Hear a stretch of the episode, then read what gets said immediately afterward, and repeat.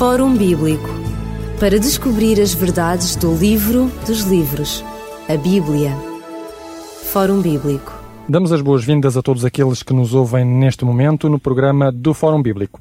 O Fórum Bíblico é um programa em que se reflete acerca das passagens bíblicas, acerca dos textos bíblicos, para trazer aquilo que de melhor podemos aproveitar para a nossa sociedade de hoje e para os problemas que hoje enfrentamos. Temos estado a refletir acerca das parábolas que Jesus contou, do impacto que elas tiveram junto dos seus um, ouvintes e também daquilo que elas podem continuar a significar para nós hoje particularmente no programa de hoje, nós vamos iniciar uma parábola extremamente conhecida de muitos, a parábola do rico e do Lázaro. Esta parábola mostra-nos não apenas a decalagem social que havia nos tempos de Jesus Cristo, com pessoas extremamente ricas e pessoas extremamente pobres, mas tem sido muitas vezes interpretada como eh, sendo, digamos, um, um, motivo para uma vida no além, uma vida depois da morte, onde haveria por um lado o inferno com um sofrimento e onde haveria também imediatamente o acesso ao céu para, eh, digamos, hum, privilégio daqueles que tinham sofrido bastante aqui na Terra. Comigo em estúdio está o pastor Ilídio Carvalho. Damos as boas-vindas por estar uma vez mais connosco. Pastor Ilídio, quando nós nos aproximamos desta parábola que está no Evangelho de Lucas, no capítulo 16, há muitas pessoas, muitos comentadores, que dizem que Jesus Cristo não inventou esta parábola, que esta história uh, já existiria no seu tempo, que ela circularia, que ela viria inclusive eh, de, do Egito, onde teria sido contada e que Jesus Cristo a adaptou. O, que é que nós podemos dizer acerca deste facto? É evidente que Jesus não inventa, curiosamente, rigorosamente nada, mas vai, como iremos ver ao longo da, à medida que formos desenvolvendo a, parábola, é assim, eh, ele vai usar material pré-existente para, aí sim, adaptá-lo à sua maneira e para transmitir a lição que ele quer transmitir. Ora, e aqui, como disse muito bem, é uma, esta parábola, o material inicial, original desta parábola, ele já era conhecido, uh, diríamos, do grande público, se quiser, no meio rabínico, porque ela já vinha, portanto, de, do Egito, ou seja, da Alexandria mais propriamente dita, não é assim? Portanto, o que Jesus vai, como ele faz nas diversas parábolas que se conhecem, uh, vai agarrar essa parábola, ou esse, esse texto, esse dito conhecido, para que, por sua vez, possa chegar a uma a lição que ele tem em mente uh, proclamar. Ora, uh, esta é uma das parábolas que é talvez uma das mais conhecidas, ou dentro das conhecidas. Porquê? Porque uh, toda a cristandade diríamos quase sem exceção, agarra nesta palavra e vê esta parábola como se Jesus estivesse a falar no além. Uh, portanto, no vida, na vida após a morte. Exatamente, há uma expressão até que é utilizada no seio de Abraão, não é? Exatamente. Nora, nós iremos ver, à medida que desenvolvemos a parábola, que uh, esta noção de Jesus não tem nada a ver com uh, ou melhor, Jesus ao aplicar esta parábola não tem a ver com nenhum raciocínio de Jesus, isto é, explicar a vida depois da morte. Mas sim para mostrar que a crença dos uh, judeus, dos fariseus, portanto, não estava centralizada naquilo que deveria estar. Isto é, é reconhecerem Jesus como seu salvador pessoal, ou melhor dito, reconhecerem como o Messias, aquele que deveria vir. E, e, a parábola, repito, tem várias asserções que mostra claramente eh, exatamente esta, esta noção de, da rejeição de, pela parte judaica da pessoa, de, da pessoa de, de, Jesus na qualidade de Messias. Ora, é interessante que, por isso é que esta parábola tem, eh, contrariamente às restantes, um nome que começa por dizer que há uma entidade que representa alguém, eh, que é o rico, e também um, outra entidade não uh, camuflada, alguém que é mencionada diretamente e claramente, que é um pobre chamado Lázaro. E este é talvez, uh, digamos, o primeiro insólito da, da parábola. O rico é que deveria ter nome, em princípio, uh, e o pobre não. Mas o rico não tem nome. E o pobre? Tem. Será que Jesus tinha algum, alguma coisa, eh, digamos, em mente ao, ao, ao mostrar isto? Será que o rico, por fazer a festa todos os dias, como diz a parábola, não se privou ele mesmo de uma história e de uma identidade? É, como disse, como iremos ver, portanto, o rico representa, por diversas uh, incursões na, na própria, no seio da parábola, mostra exatamente o povo, a nação judaica não só na sua maneira de vestir, como na sua maneira de pensar, e também que Jesus coloca ali nu a maneira como os judeus acreditavam, assim como os saduceus, como iremos ver nos diversos irmãos que ele diz que tem, não é assim? Ah, como os saduceus não acreditavam na ressurreição, não é? Uma franja do, do judaísmo, estes fariseus também, ao contrário, eles acreditavam na imortalidade da alma, portanto, essa ideia estranha à palavra de Deus, mas que é, portanto, que faz parte da filosofia pagã, uh, portanto, grega. E aqui, nesta, ao desenrolar, no desenvolver desta, desta parábola, Jesus vai colocar também na pessoa, por isso é que dá o nome de Lázaro, para quê?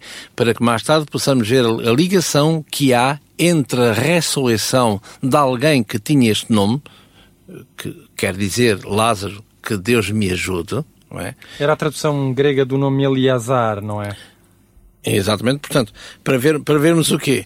Para vermos que Deus vai estar com este quando o rico que é o judaísmo, porque devia ter algo para acrescentar, mas que não tem. Que se fecha em si, que cristaliza, por isso é que ele é rico. Tem a Tora, tem os profetas, tem os pactos, tem os concertos, tem tudo. Mas só que guarda para si. Enquanto uh, Lázaro, aquilo que ele representa, tecnicamente ele não tinha nada aos olhos dos homens, da sociedade, mas tinha sim tudo aos olhos de Deus. É? Uhum. Este Lázaro aparece como extremamente de demonido, ou seja, é uma pessoa que vive da, da esmola alheia, se assim queremos, uh, queremos dizer. É, é, dito, por exemplo, que ele, uh, além disso, estava uh, ao fundo da casa do rico e, e comia das migalhas, das migalhas deste. Um, e, e, o rico uh, viveu toda a sua existência sem ter em consideração um, que havia perto de si um pobre nesta, nesta natureza. Ou seja, uh, o rico viveu sem, sem ter consciência do, do Lázaro. E, e o Lázaro viveu tendo consciência de que havia alguém que o poderia ajudar mas que provavelmente não queria. Como é que Jesus, um, ou como é que os ouvintes do, do, do, tempo de Jesus poderiam ter sentido isto, uma vez que haveria justamente também nas classes sociais judaicas uh, estas discrepâncias, pessoas extremamente ricas e pessoas extremamente pobres? Para o judeu, eh, para o judeu, eh, e estamos aqui unicamente nos preliminares, para o judeu, o facto de ser judeu já tinha acesso, já tinha o céu garantido, não é assim? Como hoje, curiosamente, é a cristandade enferma, ou certa franja da cristandade, enferma na mesma situação. Ou seja, se eu nasço com esta, com esta designação de cristão mais qualquer coisa, não é assim? Eu tenho o céu garantido, não é assim? É como se a nação fosse uh, islâmica ou fosse, por, pela Constituição, fosse uh, de uma determinada igreja, não é assim? Nós já nascemos como, já, como se já nascia judeu, é por isso que façamos esta dicotomia entre judeu, aquele que nasce na Judeia, ou judeu, aquele que é, tem uma religião que se chama judaísmo, não é assim? Uh, e é isso que nós estamos habituados a, a, a dividir, não é assim? Uhum. Judeu é aquele que nasce no judaísmo, aquele que, é, que, tem, que abraça a religião judaica. Mas tanto quando saibamos, judeu tem a ver com um lugar geográfico, não é? Eu sou português, mas não sou judeu. Posso, sou português, mas abracei uma religião, seja uma qualquer do, do espectro que nós conhecemos, como a judaica, que é igual a outra qualquer, mais velha ou, ou menos velha, não é assim? Mais antiga ou menos antiga. Ora, uh, e para, este, para esta mentalidade da época, ser judeu era alguém, e a prova está, por exemplo, na Bíblia, no, no Novo Testamento, encontramos alguns aspectos que mostram exatamente isso. Estou a lembrar, por exemplo, naquele, naquele diálogo de Jesus com Nicodemos, não é assim? Que se encontra no Evangelho de João, no capítulo 3.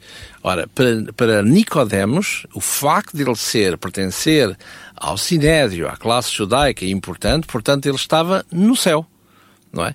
E, Jesus vai-lhe mostrar que isso não tem qualquer valor, que é necessário haver uma metamorfose de, do interior para o exterior para que isso possa ser garantido. Uhum. E, e, o texto mostra claramente, em particular no verso 10, salvo erro, desse João capítulo 3, que Jesus vai lhe dizer, tu és um catedrático em Israel e não sabes, diríamos, o beabá daquilo que Deus quer para o seu povo. Uhum. Se, se, será que havia esta ideia uh, de que Deus ao abençoar, portanto, este homem que é descrito nesta parábola é um homem rico, Portanto, parte do pressuposto que é um homem abençoado por Deus.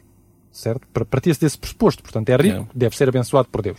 Logo, Lázaro é extremamente pobre, não era tão abençoado por Deus. Além disso, alimentava-se juntamente com os cães, que eram uh, animais imundos. Na morte, logo por consequência do pensamento judaico, este rico deveria ter direito, uh, de, direto acesso é. ao céu. Não haverá aí uma inversão também de situações, ou seja, não, não será que Jesus Cristo quer dizer que afinal de contas as bênçãos de Deus não se uh, veem diretamente nas posses materiais, mas noutras, noutros aspectos da vida?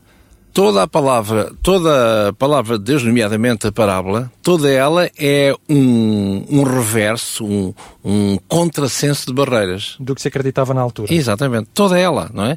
E, e esta, palavra, esta parábola abrange diversos setores do aspecto teológico e da mentalidade mera simples e é, judaica, não é assim? Portanto, o rico, primeiro que era rico, tinha, usufruía todas as posses desta terra, não é? Numa forma material já vimos, iremos ver, quando abordarmos a, parábola propriamente dita, de que a sua riqueza embora aqui seja no aspecto material, mas mostra-nos claramente na, na, mentalidade de Jesus que era uh, no conhecimento da, da, palavra de Deus, a sua a riqueza que era, uh, portanto, a, a, a Tora, a, a lei e os profetas, é assim? Ao passo que os outros gentios, o que é que tinham? Nada. Portanto, Lázaro, naquilo que ele representa, todo o mundo gentílico, que não tem nada, que são pobres. Por outro lado, repare que, que é dito aqui que, que, que, que este Lázaro que se encontrava à beira da mesa na, no palácio, à beira da mesa deste rico, no palácio deste rico, é, é dito que está associado aos cães e às migalhas que caem da mesa. Ora, é, é interessante aqui uma, uma, uma notinha de, de, um, de um expert, né? em termos do Novo Testamento, onde ele fala e ele comenta esta, esta coisa aqui das migalhas, onde ele diz que as migalhas que caem no chão uh, são pedaços de pão, não que, que alguém tenha uma migalha, por acaso que uma migalha no chão, mas porque antigamente, não é? Hoje, quando nos sentamos à mesa, às vezes podemos ver, deixa cá limpar o prato, pode ter aqui algumas coisas em suspensão cair no prato, e antigamente, o que eles faziam, sem exceção, a casa dos grandes, era limpar o prato antes de ser servido com pão. Limpavam-no como fosse um guardanapo e então tiravam para o chão as migalhas do, do, do, as migalhas daí resultantes, não é? Ora, se nós tivermos em conta a razão de ser desta palavra migalhas e qual é a sua gênese, não é? Nós vemos o quê? Vemos que este pobre que ali estava, que não tinha nem direito às migalhas, mas que sempre vê, que, que, enfim, não havia outra, outra forma Se alimentar? De, de, alimentar, quer física, quer espiritualmente, do que restava do mundo ju, ju, judeu. Eh, ora, vemos também que ele era considerado, era, estava ligado aos cães. Ora, o que é espantoso é que, o que é interessante, melhor dito, é que na palavra de Deus os, os judeus olhavam para os gentios, consideravam-nos entre várias coisas. Eram apelidados de porcos, imundos, portanto, com, com apelidados de cães, aqueles que são imundos porque não conhecem nem querem conhecer nada Deus, cuidado e ficará de fora, como mais tarde encontramos, os cães, os, os, os, portanto, tudo aquilo que é igual, e, e eram é, também apelidados de pedras. E, como iremos ver a seu tempo, onde João Batista, quando, quando João Batista começou na, a pregar e começou a batizar. É dito no Evangelho de Mateus, no capítulo 3, que muitos dos, dos judeus foram ter com, com João para serem batizados por ele. E João, curiosamente, inesperadamente, vai, vai-lhe chamar, vai se eh, irritar com esta tomada de posição e vai-lhe chamar raça de víboras. E João vai dizer uma coisa interessante. Deus, pelo poder de Deus, suscitaria destas pedras filhos de Abraão. E quando ele fala destas pedras, não se está a referir pedras, pedras uh, inertes, mas gentios. Ora, e vemos que uh, para o mundo judeu, judeu, o gentio era aquele, repito, que era considerado um cão, tido como porco, porco e tido também como pedras. Aliás, há um exemplo na palavra de, de, de, de Deus, nomeadamente no Novo Testamento, com Jesus, não é? Que uh, nós iremos ver aquela mulher sirofenícia, onde ela vem ter com Jesus e Jesus vai lhe dizer: Eu vim para o povo de Israel, não vim para os cachorrinhos. Exatamente a mesma coisa, não é assim? E nós iremos abordar esse tema também, onde mostra claramente, e Jesus faz de uma forma forte para dar a entender aos seus discípulos, porque ela vinha atrás do mestre, mestre, socorre-me, socorre-me. E ele vai dizer, eu não vim para, eu não vim para ti, gentia, vim para ti, vim para a casa de Israel. É? E os seus discípulos, mestre, mas, mas despaste esta senhora porque, ou esta mulher porque está aqui a incomodar e Jesus volta a rechaçá-la, eh, enfim, a expulsá-la, no bom sentido, para mostrar, tornar mais enfática a grande fé desta mulher. E no fundo Jesus vai dizer, mulher, a tua fé te salvou. É? Para pôr em ênfase que aqueles que os judeus consideravam de cães, que o próprio Jesus embarca no sentido para dar mais ênfase a, a, a, não só àquilo que era dito dos gentios, ou seja, aos cachorrinhos, não é? Mas mostrar que aqueles que perante o judaísmo nada tinham são aqueles que perante Deus tudo têm. E é por isso que é demonstrado aqui na, na, nesta parábola, não é assim? Aquele que vive na opulência, vendo bem aos olhos de Deus, está condenado, e aquele que vive na miséria, aos olhos de Deus, está glorificado. Porque para, para os judeus, na altura, havia a teologia da retribuição. Uhum. Estás doente, és leproso, tens qualquer doença, é porque pecaste uma algum punição sítio. de Deus. Exatamente. Portanto, o que nós temos aqui nesta parábola é então uma, uma reversão de, de algumas doutrinas uh, queridas uh, pelos judeus da altura. O, o, que diz respeito, nós já vimos algumas. Vimos, por exemplo, a questão da, da imortalidade da alma, uh, que nós iremos analisar. é a questão da forma como eles viam os seus contemporâneos não judeus, portanto, os gentios. Será também a forma pela qual eles viam, digamos, o seu acesso à eternidade. É, e, e há um pormenor interessante, não é? Que, que escapa muitas vezes a quem lê isto e que olha para isto como sendo, ah, Jesus fala na imortalidade da alma e como tal estamos ok, e há vida para lá da morte e por aí fora, não é? Que é exatamente o contrário da palavra de Deus. E há aqui um pormenor no verso 26, Lucas 16, 26, onde fala, portanto, onde está a parábola, não é assim? Do verso 19 ao verso 31, e no verso 26 diz assim, ah, portanto, está a falar entre Abraão, uh, entre o Abraão e este rico e o Lázaro.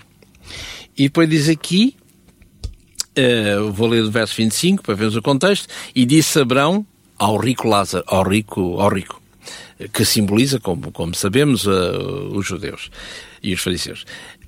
Pai Abraão, tem misericórdia de mim, Manda Lázaro que molha ah, na água a ponta do seu dedo e me refresca a língua porque estou atormentado nesta chama.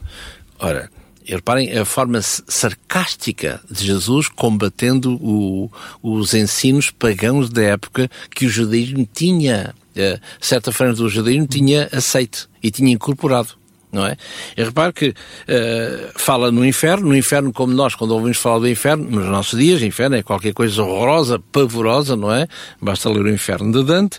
Ora, diz aqui que, mas tal era o sacrifício que ele estava e os instrumentos, molho, diz ao pai Abraão, portanto, o rico, repare, rico judeu, Abraão, pai Abraão, e como iremos ver, toda a nomenclatura mostra claramente que o rico é nação judaica, claramente, pelo seu modo de, de, de, vestir, como já dissemos, e pelo seu modo de expressar, nomeadamente o pai Abraão. Nós temos como pai, João capítulo 8, Abraão. Abraão é nosso pai, e tu quem és, não é?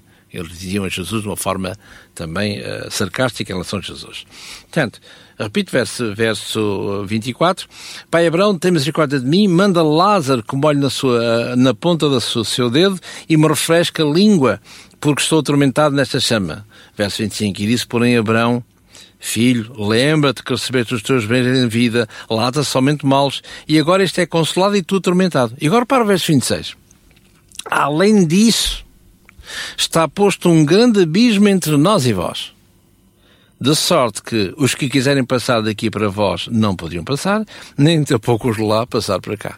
O que é que isto quer dizer? Quer dizer, aqui, vemos aqui de uma forma velada aquilo que, que é uma invenção uh, de uma de igreja tradicional, pura invenção, não é assim? E ela tem a sua gênese no século XII, que é aquilo que é vulgarmente chamado purgatório. Uhum século XII e que é alimentado, portanto, com Agostinho por aí fora. Aliás, a sua gênese é daí. Ora, vemos aqui que o que é que mostra? Mostra que não há um lugar intermédio entre um céu e um inferno. Na linguagem tradicional, na concepção tradicional. Não há um lugar, há um hiato que não há uma passagem entre, entre o céu e o inferno e vice-versa. Portanto, isto quer dizer que as tais hipotéticas missas de sufrágio, etc., etc., não, não têm qualquer sentido. E já agora, aproveitava por atalho de foice dizer assim, quantos funerais nós assistimos de diversas igrejas, nomeadamente a igreja tradicional? Quantos? Infelizmente, muitos. Eu uh, nunca ouvi, e penso que os meus concidadãos também não, que um qualquer sacerdote ousasse quando faz a primeira homilia em corpo presente ou em câmara ardente com a pessoa que ali está, dissesse, irmãos, vamos orar por este irmão, alegremos que este irmão ou que este irmão defunto que está, ou vamos orar porque ele foi para o inferno. Eu nunca ouvi. E certamente nunca ouvirei. Mas ouvimos sempre este nosso irmão, nosso irmão, vamos orar por ele, vamos alegrar-nos porque ele já comunga na mesa dos santos, com Deus os santos anjos, no céu. Ora, o que é espantoso é que qualquer defunto, nos nossos dias, que é, entre comas, encomendado pelo sacerdote, nunca está no inferno. Nunca. O que é espantoso. Como é que o sacerdote sabe disso? Como é que o sacerdote sabe que todo aquele que morre está no céu e nunca no inferno? Ou, quiçá, quiçá, visto que é a invenção dessa igreja, purgatório? E se o sabe, como é que sabe que transita de um lado para o outro quando aqui Jesus diz claramente que não há lugar intermédio entre um e outro? E aliás, se eu ler, por exemplo, já que estamos a falar nisso, Uh, como isto faz parte dentro do, do corpo da, da, da parábola, uh, vemos o que, uma coisa é o que a Bíblia diz e outra coisa é que algumas igrejas ou mentalidades, meramente uma teologia mais, uh, mais rebelde, se quisermos, mais progressista, mas que não tem a ver com a palavra de Deus, uma coisa é nós dizermos isto, outra coisa é deixarmos que a Bíblia fale de per si. Ora, o que é que a Bíblia fala neste contexto e, preciso? Porque se eu ler no livro de Jó, no capítulo 14, quer ver, há aqui uma coisa interessante a este nível, muito interessante mesmo, que diz assim, Jó, no capítulo 14 e no verso 21, diz assim, está a falar da morte, daquele que morre que não voltará uh, a esta terra, e diz assim no verso 21, portanto, Jó 14, 21. E os filhos do falecido, uhum. Se estão em honra, ele não o sabe. Se os filhos estão em desonra, minguados dos seus poderes, dos seus, porque houve uma falência qualquer, continua a não saber. Portanto, quer dizer que não há qualquer comunicação céu-terra e vice-versa, e muito menos como nós ouvimos de uma forma uh, piedosa, eu vou fazer isto, mas a minha mãe vai me acompanhar, que está lá em cima a ver-me e, e, e vai-me abençoar ou vai, não é? Portanto, há uma decalagem entre aquilo que se acredita e aquilo que, que, está, escrito. Eh, que está, escrito. na Bíblia.